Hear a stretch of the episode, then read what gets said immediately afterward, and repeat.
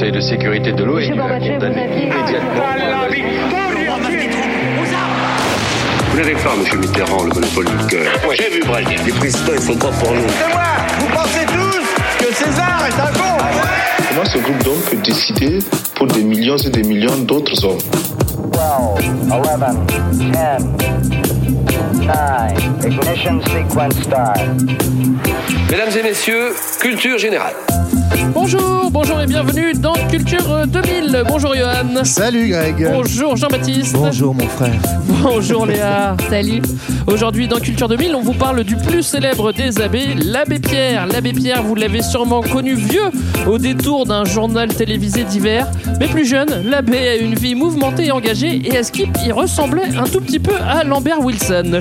Dans cet épisode, on va donc vous raconter la vie de l'abbé Pierre et on va vous détailler son engagement auprès des plus démunis à travers l'association qu'il a créée, Emmaüs, en retraçant ses 94 années euh, euh, de vie. Et on va pouvoir également lire en filigrane euh, un, siècle de politique sociale en France et dans le monde.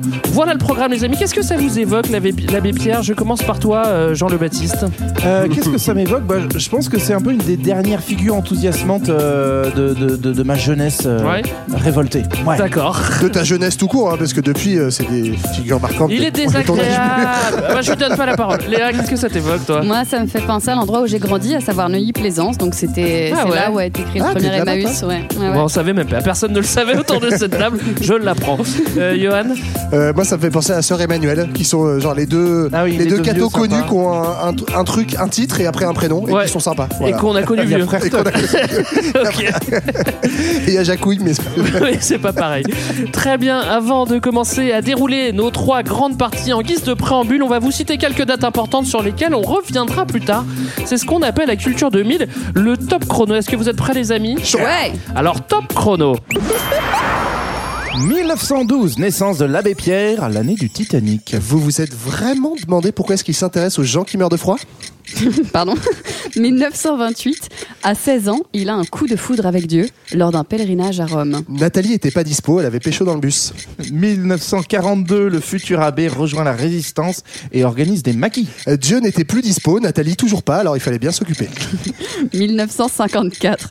Appel de l'abbé Pierre à la radio pour l'aide aux sans-abri pendant un hiver terrible. Euh, Coluche, 30 ans avant, la soutane en plus, Jean-Jacques Goldman en moins. 2007, mort de l'abbé Pierre, c'est drôle, après avoir été élu 16 fois personnalité préférée des Français. Attention l'abbé, Yannick Noah est encore vivant. Ah oui, j'avoue. Merci les amis pour euh, ce top chrono. Ça, c'est un petit côté euh, Laurent Gérard, euh, Virginie Lemoine que j'aime beaucoup, avec des petites blagues un peu vieilles. C'est vraiment. Je suis à peu près le même âge que Ouais, l'abbé Pierre aujourd'hui. Ça va devenir notre spécialité. J'aime beaucoup. Euh, en attendant, on espère que vous avez bien noté ces dates hein, parce qu'elles vont nous poser le cadre. On rentre dans le dur maintenant. On va remonter aussi loin qu'on peut pour le grand 1.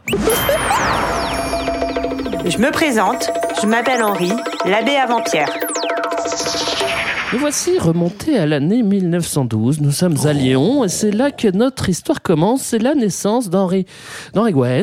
Parce que en fait, l'abbé c'est pas son nom de c'est pas son nom de naissance Eh non. bizarrement. C'est pas Il son s'appelle prénom. Henri. C'est même Marie-Joseph Henri Grouès qui naît à Lyon dans une famille, euh, du coup, vous l'avez compris, assez, assez bourgeoise catholique. En tout cas, du côté du prénom, ça se voit. Du côté de la profession du père, on est, on est dans la soie, on est dans le, le, le, la- le négoce. Hein. L'abondance. quoi. Voilà, on, on est vraiment dans l'abondance euh, lyonnaise comme on sait faire, mais une euh, un catholicisme engagé, on va dire, dans son époque, avec une grosse euh, fibre euh, caritative, puisque bah, papa, notamment, était très investi auprès des, auprès des, des, des plus euh, défavorisés de, de la paroisse. Ouais, à l'époque, la France est presque. J'ai envie de dire qu'elle était peut-être plus, plus catholique et pratiquante qu'aujourd'hui. Comme les, petits chats font pas des petits chiens, lui, lui, il se dit que Dieu, c'est sa voix aussi. C'est ça, bah, il commence à être bien élevé chez les cathos, et on l'amène à l'école jésuite, hein, ses parents, main dans la main. Il devient scout, ensuite, il fait un pèlerinage à Rome à 16 ans, c'était dans, dans nos petits top chronos. Euh, et là, pour lui, ça arrive comme une révélation, c'est-à-dire qu'il aura dit avoir un coup de foudre avec Dieu, et de là va vraiment naître sa foi. Mhm. Et puis, bah, il va continuer une petite carrière de catho euh, qui va bien, donc il rentre dans les ordres à 19 ans, il devient frère Philippe, hein, donc il s'appelle toujours pas Pierre, désolé. Ouais. Et, et puis après, ça déroule. Diacre euh, en 1937, puis prêtre. Donc diacre, diacre c'est plus ou moins l'assistant du prêtre, hein, si je dis pas de bêtises. Ouais, c'est le du dessous. Voilà. ouais. Et il devient prêtre en 38. euh, voilà, donc il est vraiment ordonné prêtre. Mais toujours, euh, même en étant voilà engagé dans l'Église, toujours au service des pauvres, donc qui lui vient entre autres de son père, hein, cette, euh, cette notion de charité. Et donc, il rejoint notamment la congrégation des Capucins, qui est une congrégation qui a pour euh, caractéristique de faire vœu de pauvreté. Donc, il renonce notamment à son héritage familial. Quand C'est comme Saint François d'Assise En fait, Ouais, Exactement. c'est- branche ça fait de- partie du, des des franciscains. franciscains. J'ai calé. hein. Donc il renonce quand même à un bel héritage de famille bourgeoise lyonnaise, hein. c'est, c'est, c'est sympa. Ça de aurait pu lui servir par la suite. Alors ça, c'est facile. Eh oui, mais bon, Il a, il fait ce choix-là, et, et notamment c'est une congrégation plus tard qui sera pas mal représentée chez les prêtres ouvriers, donc qui est, qui est marquée comme ça, assez engagée socialement et voire politiquement. Bah ça c'est important peut-être de préciser. Du coup, on parle de, de, de prêtres et de, de moines. Euh, on a souvent l'image des monastères et des gars qui bougent pas de leur zone. Justement, dans cet ordre-là, l'idée c'est qu'ils sont au milieu du monde entre Ouais. guillemets, au, au cœur de la société. Ça, il va le faire. hein. L'image des prêtres ouvriers, c'est des prêtres qui bossent à l'usine en fait. Mm. Donc euh, lui, il va Pas bosser quoi. à, à- à l'usine, mais euh, il va vraiment être au contact des plus pauvres. Ouais. Oui, Alors, et on- ce qui est quand même juste assez rare parce que d'habitude les prêtres étaient plutôt du côté de la noblesse enfin, avant ça et des aristos et donc c'est bien la première fois qu'il y a un mélange des genres et, et, euh, voilà, c'est ça Oui, que je voulais. Alors Henri a changé de blaze, on l'a dit. Maintenant, euh, il s'appelle euh, Philippe. Attention, il va falloir suivre, hein, parce que ça va changer. au début, au début de la guerre, lui, il a 27 ans et à ce moment-là, bah, il bosse pour Dieu, ça vous l'avez compris, mais vers Grenoble, vers Greux. Alors on va euh, pas tenir le suspense plus longtemps, il va être résistant. hein. Ouais, d'abord il commence par être faussaire et il imite la signature du commissaire de police euh, local et il fait des faux papiers pour aider les juifs à passer les frontières et euh, parce qu'en fait il se trouve en plus qu'à ce moment-là le pouvoir catholique se range euh, du côté plutôt du maréchal donc euh, lui il fait un peu euh, euh, Le office maréchal, de- c'est ceux qui font pousser les trucs, c'est ça? J'ai pas compris. c'est une blague. voilà. Mais euh, donc lui, il va euh, se, se rapprocher du cercle gaulliste en aidant notamment le petit frère de Charles de Gaulle, qui s'appelle Jacques, à passer en Suisse. Il va le porter vraiment, littéralement, enfin c'est ce qu'il a dit dans son témoignage, à travers les barbelés parce que Jacques de Gaulle est invalide. Et puis euh, plus tard surtout, et ce qui m'intéresse vachement, moi, c'est qu'il a participé au, au maquis du Vercors. C'est un massif qui jouxte Grenoble, qui est assez difficile d'accès, qui est agricole, montagnard. Et en fait, les Tu hommes... connais bien la région, toi, ouais, ouais, ouais. Mais oui, parce que truc de ouf, en fait, moi été dans le refuge des Fenets, voilà. Et je vous invite à y aller parce que j'ai découvert là-bas que c'était un, un refuge dans lequel ils venaient beaucoup justement avec les hommes qui avaient refusé de faire le STO, le service du travail Ouais. obligatoire, euh, qui avait été demandé par les nazis, une réquisition euh, des voilà des hommes Des français vers l'Allemagne nazie. Moment où naissent beaucoup de maquis, dont celui du Vercors. euh. C'est ça. Et en fait, lui, c'est Henri, à ce moment-là, Henri, frère Philippe, c'est l'un des organisateurs du maquis du Vercors. Et euh, il va passer euh, pas mal de nuits là-bas, dans les différents camps, apporter des vivres, des nouvelles, distribuer des encouragements. Mais il va se faire arrêter en 44 euh, par la Gestapo, il va s'enfuir en Espagne, se faire aussi arrêter là-bas, puis il va rejoindre De Gaulle en Algérie et le Maroc, et il va aussi devenir aumônier dans la marine. C'est déjà balèze hein, comme Ouais, histoire. on aurait pu s'arrêter là. hein. Franchement, c'était déjà Et pas vous, mal. vous aviez fait quoi à 27 ans, juste pour ça Moi, j'avais fini Tetris en mode, Bravo, en mode 25 lignes. Voilà, Euh, et puis mais quand même important, c'est qu'il va prendre plein d'identités de résistants pour se, euh, pour se protéger, et euh, dont celle de Abbé Pierre. Donc il va garder ce blaze-là. Alors moi je me suis un petit peu renseigné quand même parce que je savais pas trop ce que c'était qu'un abbé. Un abbé c'est celui qui gouverne un monastère. Alors l'abbé Pierre n'a pas été- n'a pas gouverné je de monastère. abbé, ouais. Alors j'imagine qu'il s'est confessé pour ce mensonge.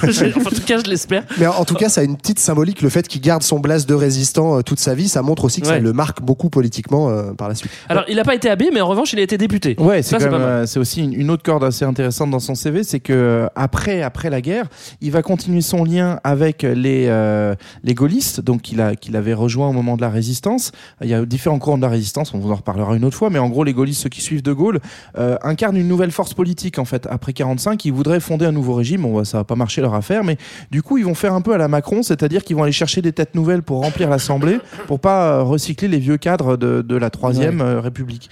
Et donc du coup, bah, l'abbé Pierre, qui était euh, à la fois une figure euh, catho euh, proche euh, des milieux, on va dire populaires, et qui a un, un passé résistant, bah, est une bonne tête d'affiche. Donc il va être élu, je crois, dans, dans l'est en Meurthe-et-Moselle. Meurthe-et-Moselle, Tout à fait, ouais, tout à fait. Et donc, il va faire un mandat de député sous l'étiquette du MRP, donc qui est le parti gaulliste. Donc, euh, aujourd'hui, en, en relisant, c'est plutôt bah, droite conservateur. Mais en tout cas, ça va marquer une entrée euh, et une parole politique assez Mhm. importante euh, pour lui. Alors, euh, ouais, alors il a été député 5 ans. Il a même pas eu le temps de se faire appeler député Paul ou député Jacques. Non, là il a, il s'est quand même, il a gardé le nom d'Abbé Pierre. Ouais. Après, il, va- va quand même en partir. Enfin, il va passer de la droite vers la gauche euh, au moment de la grève d'Indochine. Enfin, de, de l'Indochine, pardon, de la guerre Mm. en Indochine. Il y a des grèves, et notamment des, des grèves des dockers euh, à Brest, euh, où euh, va mourir un ouvrier qui s'appelle Édouard Mazet. Et l'abbé Pierre va quitter les gaullistes à ce moment-là pour la gauche pour protester contre la violence policière de cet événement-là. Et ce qui participe du fait qu'il n'est pas réélu, en fait, parce qu'il était dans un bastion euh, gaulliste, et donc il se représente en 51, et là il perd son siège, euh, et donc il décide de quitter la politique euh, d'élu et de euh, se consacrer uniquement à son engagement social qui avait déjà un petit peu commencé, quoi. Et bien justement, tout ça, on va le voir dans le grand 2 et c'est maintenant. Emmaüs Costaud, l'engagement social de l'abbé Pierre. Alors ça, c'est ton titre, Yann, Emmaüs Costaud. Ouais, C'est- ouais. Ça veut dire quoi? C'est- C'était une pub de de, de. Emmaüs Costaud? Si, si, si, mais je suis pas sûr que tout le monde la connaisse. Alors avant de parler de la création d'Emmaüs, on peut faire un petit point sur le contexte social d'après-guerre et aussi euh, la crise euh, aiguë du logement. Euh, C'est pas, c'est pas la joie après-guerre forcément. On peut Même même- si c'est moins la guerre que que quand c'est c'était la carrément la merde. On peut dire que c'est la même merde, hein, ouais, ouais, c'est ça. Bah, en gros, euh, la, la France va subir de plein fouet la guerre, euh, déjà en termes de destruction, hein, c'est un des pays les plus bombardés d'Europe, et, euh, et puis euh, également en termes d'effondrement économique. Donc concrètement, pour les gens, un des gros enjeux à, la, à la libération et dans les années qui vont suivre, c'est la question du logement, puisqu'il n'y a pas du tout de, de logement suffisant pour euh, accueillir des gens. Mm. Donc la plupart des gens, un tiers des Français, pas la plupart, mais vit dans un logement surpeuplé. Ça monte à 40% à Paris euh, parce que bah, il y a à la fois peu de logements disponibles et peu d'investissements pour en reconstruire. Ça va mettre énormément de temps. Donc il y a bien des lois qui encouragent la reconstruction, euh, des lois qui encadrent aussi les loyers bah, pour aider les plus pauvres à se loger. Mais globalement, c'est très très lent. Le rythme politique ne suit pas la réalité des gens qui s'enquillent des hivers à, à- vraiment à subir. Il y a la fameuse loi de 48, ceux qui ont vécu dans des grandes villes, euh, peut-être on a entendu parler parce que c'est une loi qui a longtemps encadré les loyers. Et moi, je me rappelle quand euh, mon premier appartement à Paris, quand j'étais étudiant, il y avait une personne au l'étage d'en dessous qui avait encore un loyer de 48 et je sais plus, mais il payait genre 50 euros son loyer par mois, quoi. Enfin, Ouais, c'était vraiment mal, trop ça. bien. C'est pas mal. Mais c'est voilà, c'est une loi qui après ne sera plus appliquée. Mais en tout cas, comme dit JB, on a euh, une politique qui réagit un peu tardivement et une vraie grosse crise Mm. du logement. euh. Alors c'est en 1949 justement qu'il va créer Emmaüs. À ce moment-là, il est encore, euh, il est encore député et son indemnité parlementaire euh, passe carrément dans l'association qu'il vient de créer dès le début, quoi. Ouais, il loue une maison justement à Neuilly-Plaisance. Ah bah là, ça- ça, ça t'intéresse, ça. Bah oui, c'était chez moi. Il a loué ta maison, Léa Il a loué ma maison. Non, je pense que ma maison n'existait pas encore à l'époque. Et en tout cas, il la nomme Emmaüs. Euh, ce lieu-là, il, le lam- il le nomme Emmaüs. C'est une référence biblique à un village où Jésus aurait été accueilli par deux pèlerins après sa résurrection. En gros, Et, c'est un euh, lieu où renaît du point de vue des chrétiens. Ah, très bien, merci. En septembre, en septembre 49, euh, il va accueillir un, homme qui s'appelle Georges Le Guet, qui est un ancien bagnard, qui est assez désespéré, suicidaire à ce moment-là et à la rue. Et euh, Ça fait et- beaucoup là. hein. Ouais, ça fait beaucoup, ça va pas Et, pour sa, ce et sa femme, la- C'est ça, en fait. il est revenu du bagne. 20 ans. Et en fait, euh, bah, sa femme avait trouvé un autre gars depuis. En même temps, 20 ans, c'est un peu long. Donc là, il veut se suicider. Ça marche pas. Et effectivement, il va voir la Il arrive et l'abbé lui fait Bon, bah en fait, gars, je peux pas grand chose pour toi, mais toi, toi, toi, tu peux m'aider en, en, en aidant euh, d'autres personnes. Donc à ce moment-là, cet homme-là, Georges, il devient le premier compagnon d'Emmaüs. Donc c'est un terme euh, voilà, qui, qui va être donné à tous les futures personnes qui vont. euh, euh, euh, Dans arriver dans cette Ouais. euh, communauté et donc lui va pouvoir être logé, nourri en échange d'un temps, d'un temps dédié aux activités solidaires. Mais en fait, ouais, l'idée de compagnon et de compagnonnage, c'est vraiment central à Emmaüs. Et ce message que lui dit l'abbé Pierre, alors ça a peut-être été un peu romancé hein, dans la manière dont il l'a raconté, mais grosso modo, c'est d'accueillir des gens démunis. Mais c'est pas juste de la charité chrétienne classique en mode je te donne à bouffer, mais c'est bah, en gros, euh, ce que je te propose, c'est toi de m'aider et de t'engager pour les autres. Et donc, c'est à travers l'engagement euh, vers les autres, euh, ce compagnonnage, en fait, qu'il crée les co- la première communauté Emmaüs, là, euh, en 49. Vous avez- du 50-50. Est-ce que vous voulez donner d'autres détails sur le fonctionnement euh, d'Emmaüs? Ouais, bah il y a aussi le fait que en fait, c'est un trio. Faut pas oublier que donc euh, Emmaüs va être créé grâce à, à l'abbé, à Georges, mais aussi à une femme qui s'appelle Lucie Coutaz, qui est une femme qui était résistante avec euh, l'abbé Pierre pendant le pendant la guerre et qui l'a d'ailleurs cachée de la Gestapo et qui va devenir à ce moment-là la secrétaire de l'abbé, mais qui va être véritablement la cheville ouvrière de, de l'organisation et, et plus tard d'ailleurs même la dirigeante. Ouais. En fait, euh, l'abbé Pierre, c'est plutôt un- une tête pensante, mais c'est pas trop lui qui coordonne les trucs, c'est pas trop son truc en fait euh, de d'organiser. Donc c'est vraiment Lucie Coutas qui sera à l'organisation. Et donc très concrètement, au-delà de la philosophie qu'on vous expliquait, de voilà remobiliser les autres en s'engageant, euh, c'est euh, cette première communauté Emmaüs. L'objectif, c'est de construire des hébergements d'urgence. Hein, c'est pas des vrais logements, mais pour ça, il faut bien des pépettes. Et comme il perd justement son siège de député en 51, euh, bah, la manière qu'il a et qu'ils ont de financer les, les gens qui rejoignent Emmaüs, c'est c'est de faire ce qu'on appelle de la bif. Donc les bifins, c'est les chiffonniers en fait, Ouais. des gens qui vont récupérer des vieux vêtements, des choses comme ça et les revendre.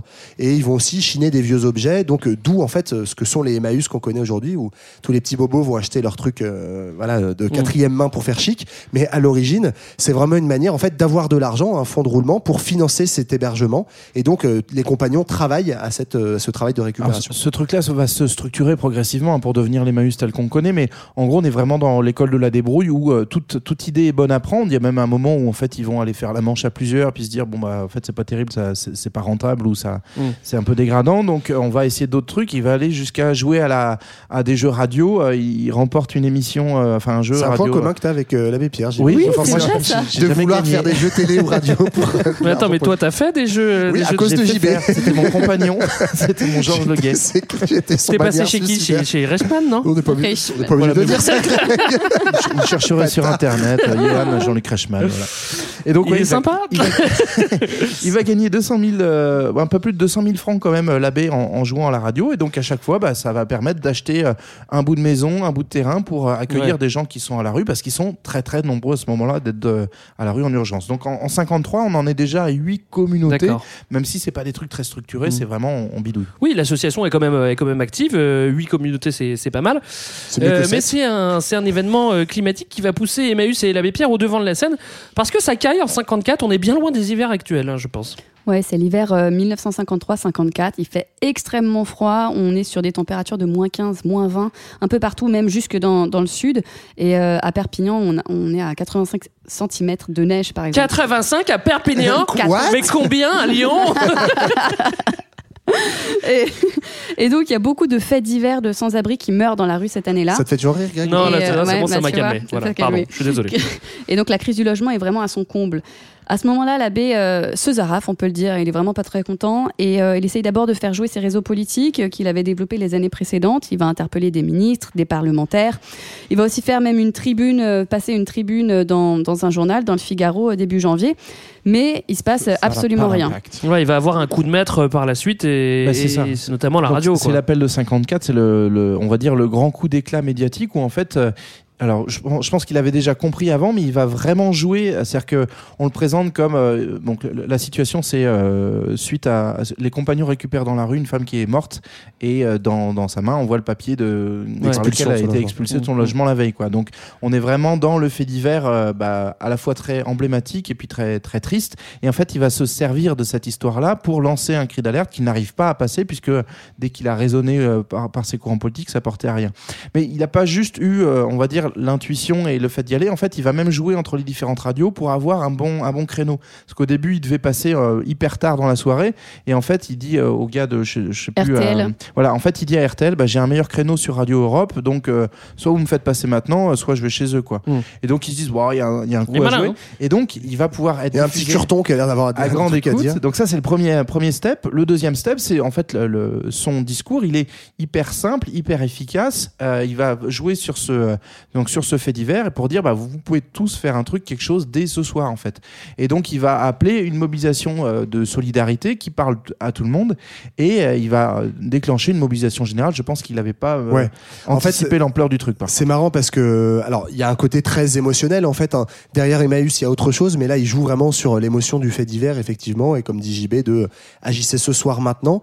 Euh, mais c'est un des premiers euh, buzz médiatiques entre guillemets. Enfin, on, on l'appelait pas comme ça à l'époque, mais les années 50, c'est un moment où la radio est extrêmement écoutée. Euh, Il y a peu de, encore de foyers qui ont une télévision, et euh, effectivement, il va y avoir un emballement médiatique euh, dès le lendemain, mais surtout des réactions dès le soir même. En fait, il appelle tout de suite, il donne une adresse très concrète. Donc, il dit euh, voilà, dès ce soir, il faut que vous donniez tous une couverture, quelque chose, que ça afflue à l'hôtel Rochester. Donc, il donne l'adresse de cet hôtel à Paris, en fait, où une propriétaire de l'hôtel lui a laissé à- pour Emmaüs un, un étage vacant pour euh, quelques hébergements d'urgence.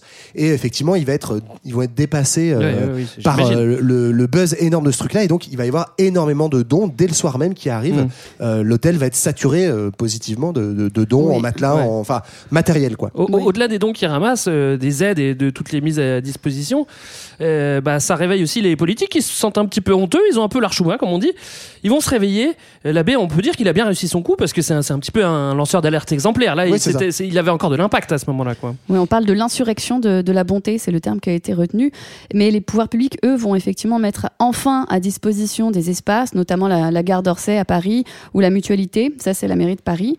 Ils vont aussi mettre à disposition euh, euh, quatre stations de métro de la RATP. Il y a des camions qui vont être prêtés par l'armée. Donc en fait, tout le monde va enfin s'y mettre. Et à côté de ça, euh, il y a tous les dons euh, de particuliers euh, qui vont continuer d'affluer par courrier. Et ce qui est assez fou, c'est que ces dons, enfin cet appel, il va être répercuté au-delà de la France. C'est-à-dire qu'il va être retranscrit. On, a des témoignages de, de Libanais, de Japonais, d'Américains. Il y y a Charles Chaplin qui va sortir son chéquier et qui va envoyer un, un bon gros chèque à, Mm. à Emmaüs, en fait. C'est-à-dire que on a des situations similaires dans plein d'autres pays du monde qui sont en train de se reconstruire après la guerre, qui vivent des conditions difficiles et qui se disent tiens, il se passe un truc en France euh, par l'initiative simple et géniale d'un type tout seul. Ouais. Quoi. Euh, du, du- du côté euh, agenda politique, on l'a dit qu'il y avait des réactions d'urgence là, avec euh, justement la, mise- la mise à disposition de la gare d'Orsay. Est-ce que on pense un petit peu plus au niveau du politique? On a dit qu'ils avaient la teon. Est-ce que est-ce qu'ils qu'ils s'organisent un petit peu plus? Bah oui, en fait, justement, parce qu'il y a cet e- effet en fait euh, médiatique euh, de, de personnalité aussi, comme l'a dit JB, est, est très populaire. Ils se disent, bah on peut pas, pour rester populaire aussi, le pouvoir ne peut pas ne pas réagir. Et donc c'est assez rigolo entre guillemets parce que l'abbé Pierre avait des bons réseaux politiques puisqu'il était lui-même élu à l'Assemblée nationale. Il avait proposé un amendement pour que euh, on vote un milliard de francs à l'époque euh, débloqués en urgence pendant cet hiver pour construire des logements d'urgence. Ça avait été refusé. Là, bim, après son appel, on vote 10 milliards, euh, oui, c'est ça, 10 milliards de francs d'un seul coup pour, euh, pour les D'anciens logements. francs Oui, d'anciens francs. Ah, non, Je vous laisse faire la non, conversion. mais, mais en tout cas, voilà, il y a euh, donc il y a des fonds qui sont débloqués d'un seul coup parce qu'il y a un emballement médiatique. Et puis euh, le vote d'une loi aussi qui est quand même toujours en vigueur et qui est aussi toujours très importante aujourd'hui pour les, les SDF et les gens mal logés. Mm. C'est la loi euh, de qu'on appelle la trêve hivernale aujourd'hui, donc qui interdit les expulsions de logements euh, pendant la période hivernale. On ne peut plus mettre des gens à la rue quand il fait froid dehors. Et tout ça, en fait, est porté effectivement par le souci des, des- des responsables politiques de récupérer et de surfer un petit peu la, la vague Abbé Pierre, qui est en fait intachable. On est à, à cette époque-là, politiquement, quand même, dans, un, dans un, une grosse fight, on va dire, entre gauche et droite, avec euh, notamment bah, tout, le, tout le monde communiste et socialiste qui, qui appelle à, à suivre un peu des, des modèles de, de partage beaucoup plus importants. Euh, L'abbé Pierre va se positionner dans une espèce d'approche hyper neutre politique et va aussi jouer beaucoup sur le côté, oui, je suis, il y a Abbé dans mon nom, euh, je suis catho, en plus je suis résistant, En fait, franchement, une figure bien rassembleuse. intouchable, quoi. Ouais, c'est vrai qu'il a un peu, c'est un peu l'argument d'autorité. On Il peut y a pas l'accuser il d'être a- communiste, il a été élu gaulliste. Enfin, tu vois, il y a ce Ouais, côté euh, figure rassembleuse. euh, voilà. Du coup, la petite association euh, Emmaüs devient de plus en plus grande. Ça devient même la plus grande association euh, d'aide euh, aux démunis. Et on sent déjà que ça va pas s'arrêter à la France. On l'a déjà un petit peu évoqué tout à l'heure. C'est des idées qui, qui traversent et, et la- l'association grandit. C'est ça, elle se structure même très concrètement. Donc il y a des associations Emmaüs qui sont créées dans d'autres pays et euh, ça devient des- une communauté, une association, euh, euh, enfin une fédération d'associations internationales euh, avec toujours ce même modèle. Donc euh, euh, en France, il, y a, il commence à y avoir des dizaines de communautés Emmaüs et donc une communauté, c'est des hébergements avec euh, des euh, hébergés qui travaillent au service de la communauté pour la financer. Et là, il y a, il y a un, un premier, euh, on va dire, euh, peut-être un petit décalage entre Emmaüs, donc l'organisation qui se structure, et l'abbé Pierre, le personnage, qui, bah, euh, on l'a dit tout à l'heure, est pas forcément dans l'idée de la gestion euh, concrète de tous ces événements, mais va plutôt profiter d'aller inaugurer des Emmaüs dans le monde entier pour aussi Passer le, le- le message. Quoi. c'est ça, passer le message et puis re- contribuer à un mouvement qu'on appelle le, le mondialisme ou le fédéralisme mondial à ce moment-là, c'est-à-dire l'idée que on est en plein dans l'enthousiasme de la création de l'ONU, des premières communautés européennes. On va pouvoir créer une grande autorité mondiale qui va être supérieure aux États, qui permettra d'abolir la guerre, etc. Ça a bien marché, hein, je crois. Ouais. c'est un peu l'ancêtre du, euh, de l'altermondialisme en fait qui, qui va émerger à ce moment-là et donc du coup bah, l'abbé Pierre va être une de ces figures qui va faire des tournées euh, Ouais. en Afrique, euh, en Inde, euh, il ira jusqu'au Chili. euh, No- enfin, notamment dans les colonies, enfin, ça devient Oui. une figure un peu de l'indépendantisme. euh, Enfin, mais cas, sans jamais trop prendre. Voilà, voilà. sans jamais prendre parti trop ouvertement euh, à gauche, par exemple, mais quand même, euh, voilà, il surfe sur cette aura-là pour avoir des positionnements relativement courageux pour le bord politique duquel il vient, quoi. Et Askip, c'était pas sa période préférée parce que c'était un peu compliqué pour lui. Il était très malade, beaucoup à l'hôpital dans ces Ouais. années-là. Et qu'il était assez fatigué par les tensions qu'il y avait en interne de justement qui doit faire quoi au sein de la structuration de- d'Emmaüs, etc. Je vous propose justement d'écouter un petit peu la, la voix de l'abbé Pierre. On l'a pas encore entendu. Accrochez-vous parce qu'il va probablement vous passer une soufflante et à juste titre, hein, les gars. Ceux qui ont pris tout le plat dans leur assiette, laissant les assiettes des autres vides, et qui, ayant tout, disent avec une bonne figure, une bonne conscience, nous, nous, qui avons tout, on est pour la paix. Je sais que je dois leur crier à ceux-là, les premiers violents, les provocateurs de toute violence, c'est vous. Et quand le soir, dans vos belles maisons, vous allez embrasser vos petits-enfants, avec votre bonne conscience, au regard de Dieu, vous avez probablement plus de sang sur vos mains d'inconscient que n'en aura jamais le désespéré qui a pris des armes pour essayer de sortir de son désespoir. C'est violent hein, comme discours. Oui, ça, ça euh, remue un petit ouais. peu. On sent tout forcément un petit peu con après. hein. Mais- Là, on est en 2004. hein, c'est pas, c'est 2004, c'est Ouais, ça? c'est ça, c'est pas, la- c'est pas l'appel de 54, on, on vous a mis celui-là parce qu'on le préfère. mais, euh, mais quand même, euh, pour un mec, justement, entre guillemets, neutre politiquement, faut, pour le juger neutre politiquement, faut quand même pas vraiment écouter ce qu'il dit parce que là, enfin, c'est quand même assez. euh, Mais avec une formule qui est hyper basique de, bah, en fait, euh, le pauvre, il a le droit de se révolter parce qu'il a, il a rien, alors que toi, franchement, violence, tu pourrais faire un petit effort et, Mm. bah, et ton, et ton, ouais, ta fainéantise génère, euh, génère la violence réelle. En attendant, euh, on vous l'a dit, Emmaüs euh, grandit, s'internationalise. Est-ce qu'on peut faire un petit point sur euh, l'Emmaüs euh, d'aujourd'hui? Ouais, on peut. en fait, euh, aujourd'hui, Emmaüs, ça, ça représente 12 millions. euh, non. 12 000. Vous voyez comment ça fait 12 000 l'Armina? Merde. 12 000 bénévoles, 8 000 salariés et 7 000 Mm. compagnons. Oui, alors sachant qu'en plus, il y a, il y a, je crois, plusieurs structures Emmaüs euh, Ouais, ouais. et qu'il y a aussi la Fondation Abbé Pierre qui a encore d'autres choses. Enfin, Mm. il a essaimé autour de lui finalement toute une galaxie de, de- de- d'associations. Très bien, les amis, on attaque maintenant la dernière partie de notre épisode, le Grand 3. L'abbé qui cache la forêt, quelle politique sociale? Alors, on a vu dans les parties. Quelle est euh, politique sociale On non peut dire. Il y a certaines personnes qui disent politique sociale. On a vu dans les parties précédentes que l'action d'Emmaüs euh, mélange plusieurs éléments euh, la charité, un coup de projecteur médiatique euh, digne d'un bon lanceur d'alerte et l'envie de déclencher de véritables politiques sociales.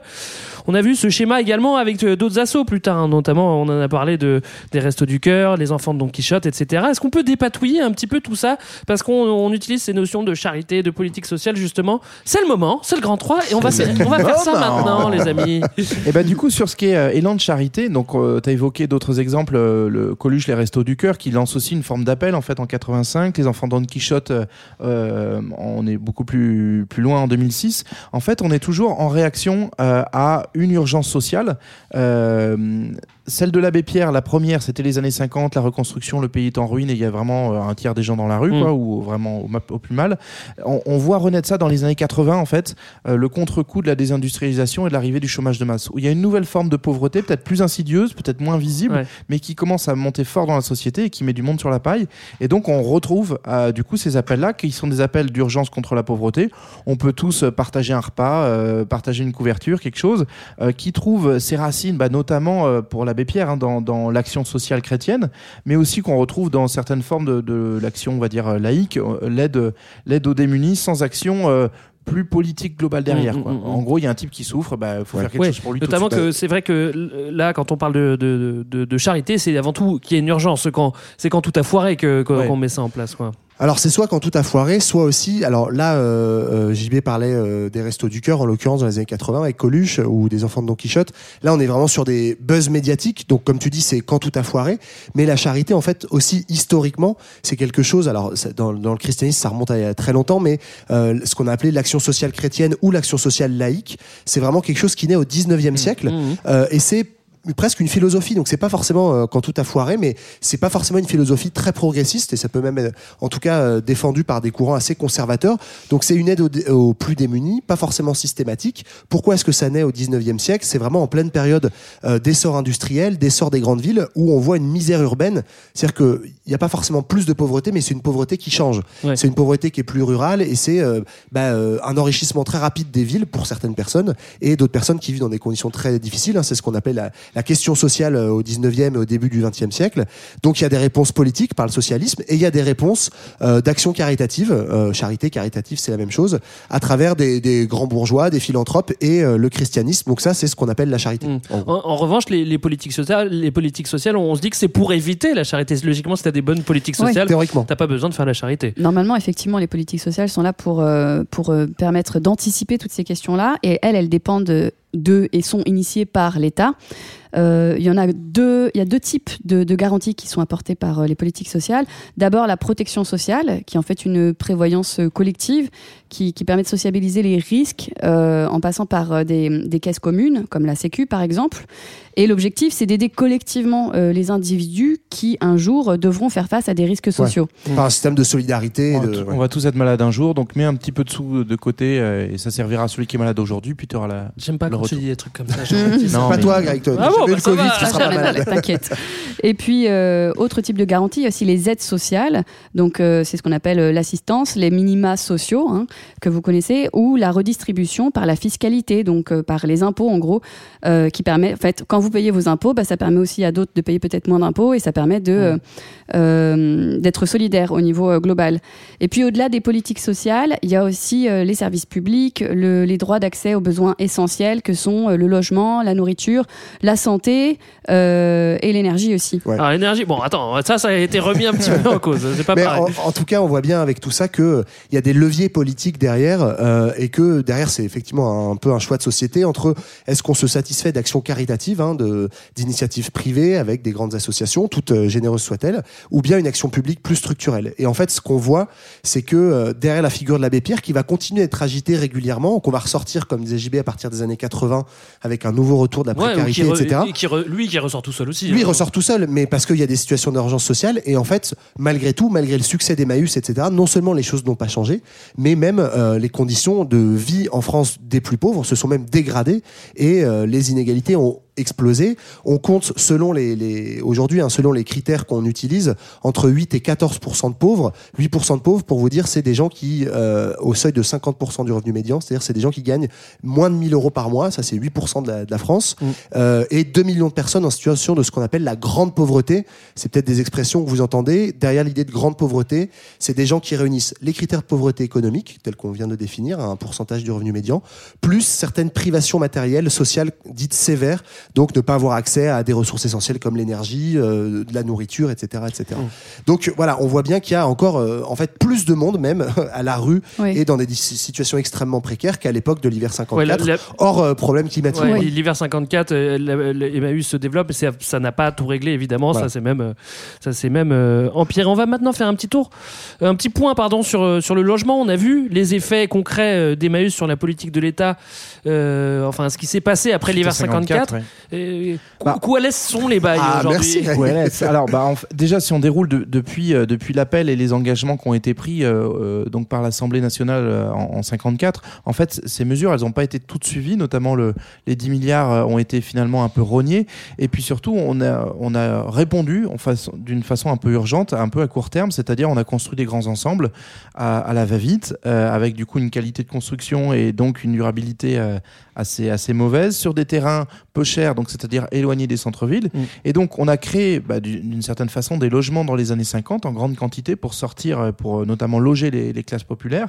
Mais en faisant ça, on les a aussi enfermés euh, et on a coupé une forme de mixité sociale puisqu'on a créé des, des futurs ghettos, en fait, euh, Ouais. relégués loin des, des centres-villes et donc loin de l'accès euh, à l'emploi, par exemple. Mm. Et du coup, on a créé un peu des, des, poudrières d'avenir. Donc, c'est c'est un peu cette situation-là euh, dont on a hérité, c'est-à-dire que les politiques n'ont pas suivi l'appel de, de 54 sur, sur le long terme. Donc justement, on va regarder aujourd'hui et on va faire un petit point sur le problème du logement parce que c'est vrai qu'on a souvent des candidats au présidentiel qui nous promettent que plus personne dormira dans la rue. Je sais pas à qui que- tu fais référence. Que moi, il y en a peut-être pas qu'un, mais euh, est-ce que c'est le cas? Non. Bah, en fait, si c'est un peu en, en chapeau. hein. Donc euh, aujourd'hui, on compte environ 300 000 euh, sans, euh, sans domicile fixe en France, euh, dont 180 000 qui sont en hébergement d'urgence, c'est-à-dire temporaire. Euh, et donc, du coup, on est de- sur des personnes là qui sont vraiment dans les, les plus précaires. Mais on a aussi un chapeau un peu plus large qui est celui des mal logés, donc qui comprend cette population de 300 000 sans logement, mais il y a aussi tous ceux qui sont dans des logements dits illégaux, c'est-à-dire des squats ou des Ouais. bidonvilles, euh, c'est-à-dire qui, qui se débrouillent en fait pour se trouver un toit, mais qui est pas reconnu, qui est pas aux normes, qui est pas protégé. Mm.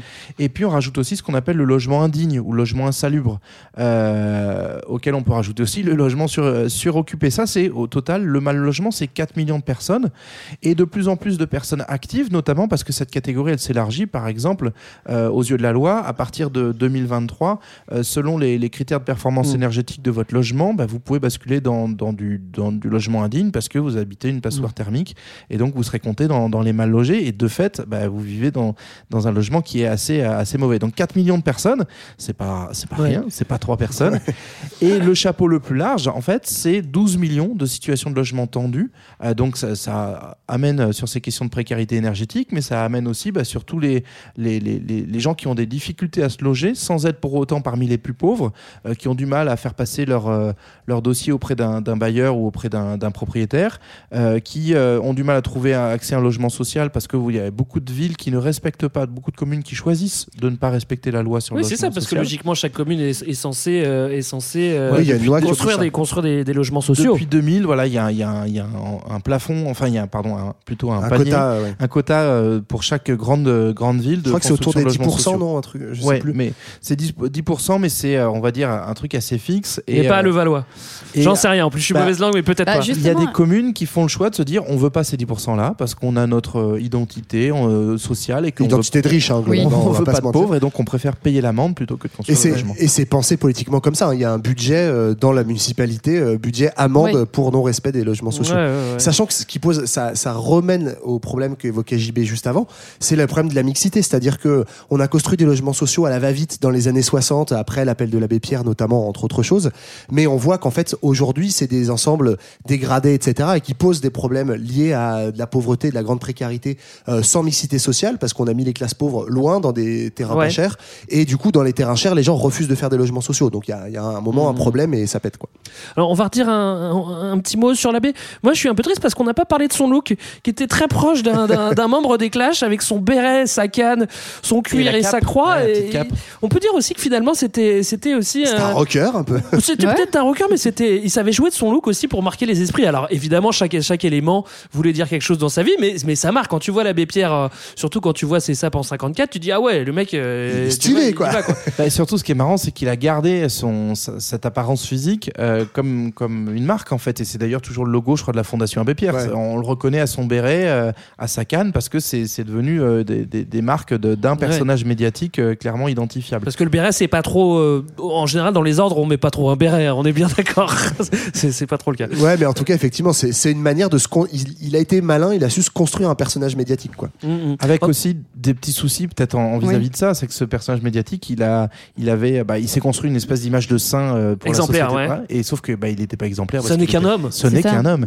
Et donc, bah, notamment, il y a des petites histoires un peu rigolotes ou, euh, enfin, rigolotes ou pas, je sais pas comment il l'a vécu lui, mais où il a dû être un peu mis euh, à À l'ombre, l'écart. euh, à l'ombre du, du mouvement Emmaüs parce qu'en fait, il, il mettait en péril l'image, quoi. C'est-à-dire. Bah, notamment par rapport à l'église, parce que en fait, lui, il, a, il est tombé amoureux, euh, clairement. En tout cas, il a eu des De relations Dieu, ça, avec, ça, avec, avec. Dieu, ça oui, à Avec 16 ans. Nathalie aussi. Mais plus tard, avec Nathalie. D'accord. Elle était pas dispo. avec des femmes. C'est pas, on peut pas dire qu'il a été un grand modèle de, de chasteté, mais ça, il fallait surtout pas trop le dire. Et, euh, et il a même écrit au pape, euh, je crois, à, la fin de sa vie, pour euh, demander à ce que euh, que les prêtres puissent se marier, en fait. Ouais, ça a bien marché, ça. Ça n'a pas du tout marché. Il n'a pas reçu de réponse, en tout cas pas à ma connaissance. Et il était aussi pour l'ordination des, des femmes, pour le mariage homosexuel, etc. Ouais. Des choses qui n'étaient pas forcément euh, euh, Dans l'air du temps. dans l'air du temps. Et le, le Vatican, c'est pas toujours euh, euh, dit qu'il était d'accord, en gros. Et ça, en fait, autant, ces Mm. choses-là peuvent nous le rendre hyper sympathique et progressiste aujourd'hui, autant dans la société des années 50, qui est beaucoup plus conservatrice et notamment sur les valeurs chrétiennes, en fait, il peut pas être le, le- le- celui qui appelle à la charité sincère pour les pauvres et en même temps euh, avoir une Nathalie dans son lit. Même si, quand même, euh, enfin, je sais pas si on l'a dit, mais Emmaüs, c'est pas un mouvement chrétien. hein. Ça a toujours été un, un mouvement Ouais. laïque. On Et lui a réclamé ça en disant Ok, je suis un abbé, mais c'est une association euh, laïque, Alors non non, il n'était pas abbé. même pas abbé, le gars. il était Ok, même pas abbé. Mais effectivement, voilà, ça, ça lui donne quand même un côté euh, marginal en fait euh, dans l'Église. Mm. Et à côté de ça, à côté de ces marges des églises, à l'inverse, institutionnellement, il va être ultra reconnu après cet appel de 54 et régulièrement, les politiques vont sortir leur carte Abbé Pierre euh, parce que bah, c'est un mec ultra populaire. Tout le hein, monde veut son selfie. plus que. Yannick Noah, c'est dire. Donc effectivement, il va recevoir, euh, il va recevoir euh, la Légion d'honneur euh, plusieurs fois, je crois. Il va être 16 fois personnalité préférée des Français. Je sais pas ce que ça veut dire. Bah, ce- c'est ce Stéphane. Bern qui choisit, non, il me semble. non Ah non, ça c'est les monuments. Français qui choisissent. Ah oui, d'accord. Il y a un autre truc aussi qui est, qui est euh, un peu emblématique de ce personnage qui finalement pouvait faire ce qu'il voulait, c'est que bah, des fois il de la s'arrêter merde. un petit peu. C'est-à-dire qu'il fait, il fait aussi de la merde, euh, notamment parce qu'il va être solidaire de tous ses potes. euh, Tous ses vieux potes de- ses des années 50, quoi. Voilà, et notamment un bah, qui est un, un négationniste en fait, qui va écrire un, un bouquin. euh, je recherche son nom. Roger Roger. Garaudy. Voilà, Roger Garaudy qui écrit un livre Tout le totalement monde le connaît très bien. Ouais. Vous êtes bizarre. On l'a lu. C'est un hein. coco. Et, euh, et en gros, il, il sort un livre qui est une, qui est une vraie merde euh, et euh, dans lequel bah, il remet en cause donc l'extermination, déportation des Juifs. Et il appelle l'abbé Pierre en disant oh, il me faut un seul procès. Tu peux dire que tu me soutiens. Et donc l'abbé Pierre bah ouais bien sûr je te soutiens ouais son livre Sans, est trop- génial. sans lire le livre, quoi. C'est ça, mais je Enfin, crois qu'il- c'est ce qu'il a dit. Ouais, parce qu'il a fait quand même, je crois, il lance un appel. Il faudrait un grand débat en France sur le négationnisme. Ah ouais Bon, Ouais, Ah, c'est- C'est bizarre d'être- résistant, de faire passer des juifs pendant en la fait, guerre et à la ça. fin de Heureusement qu'il a sa carte résistant, mais à ce moment-là, euh, c'est la fin des années en 90. 96, ouais. Ouais, et là, il y a vraiment un moment où, du coup, on le met vraiment sur le côté, et il va devoir. Bon, ça dure un an ou deux, mais il se prend quand même un bon orage médiatique, et du coup, il est obligé de faire son mea culpa, de vraiment lire le bouquin de son pote, se rendre compte que c'est quand même craignos de le soutenir, ouais, et ouais. voilà. Mais donc voilà, du coup, c'est un peu la, la- la double facette de je fais ce que je veux et je peux. dé- Je suis l'abbé Pierre, donc j'appelle le président de la République, la situation se débloque et en même temps, bah, Ouais. il perd un peu pied des fois avec la réalité. Mais ça passe parce que bah, il, a, il a un bagage, un héritage qui fait que les gens ont confiance dans sa sincérité première. Quoi. Et il a vécu très longtemps, hein, euh, on a dit 94 ans, c'est ça ouais, c'est ça. Et il meurt donc en 2007, euh, 2007 euh, fin de fin de l'abbé, bye bye, et euh, hommage national. Hein, donc euh, ça a été euh, voilà euh, en, en grande pompe avec euh, Les tout le gratin applaudissent. Politique, une foule d'anonymes qui l'ont Qui, qui, accompagné. a- oui, qui applaudissent le, le- le- quand même le cortège et le corbillard depuis sa sortie de, de- de- du funérarium qui Mhm. était, je sais pas, à côté de quel hôpital, jusqu'à Notre-Dame de Paris. Donc de grâce, ouais. tous les gens au bord de la route qui s'arrêtent et qui, qui applaudissent. Quoi. Un truc qui était spontané, pas organisé. Beau niveau de popularité qu'on n'ait pas eu Ouais. depuis Jaurès, monsieur dame. Voilà les amis, c'était euh, euh, notre épisode euh, sur l'abbé Pierre et Emmaüs. On espère que ça vous a plu, que vous avez appris euh, plein de choses et que ça vous a donné l'envie d'avoir envie. N'hésitez pas à réécouter les anciens épisodes, à nous écrire, à nous lire, à nous faire un petit don via YouTube. On vous laisse le lien quelque part. Nous on se retrouve dans deux semaines pour un autre épisode et en attendant on se quitte en musique avec Orelsan. Ciao, ciao. Bye bye. Salut Sur une île avec un palmier dans sa bière, tout va bien.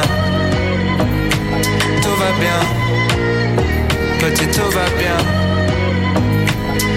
Tout va bien. Tout va bien. Petit, tout va bien. Tout va bien. Tout va bien. Si la voisine crie très fort, c'est qu'elle a pas bien entendu. Si elle a du bleu sur le corps, c'est qu'elle a joué dans la peinture. Et si un jour elle a disparu, c'est qu'elle est partie en lune de miel. En attendant les jours de pluie, elle met ses lunettes de soleil. Tout va bien. Tout va bien. Petit, tout va bien. Tout va bien. Tout va bien. Petit,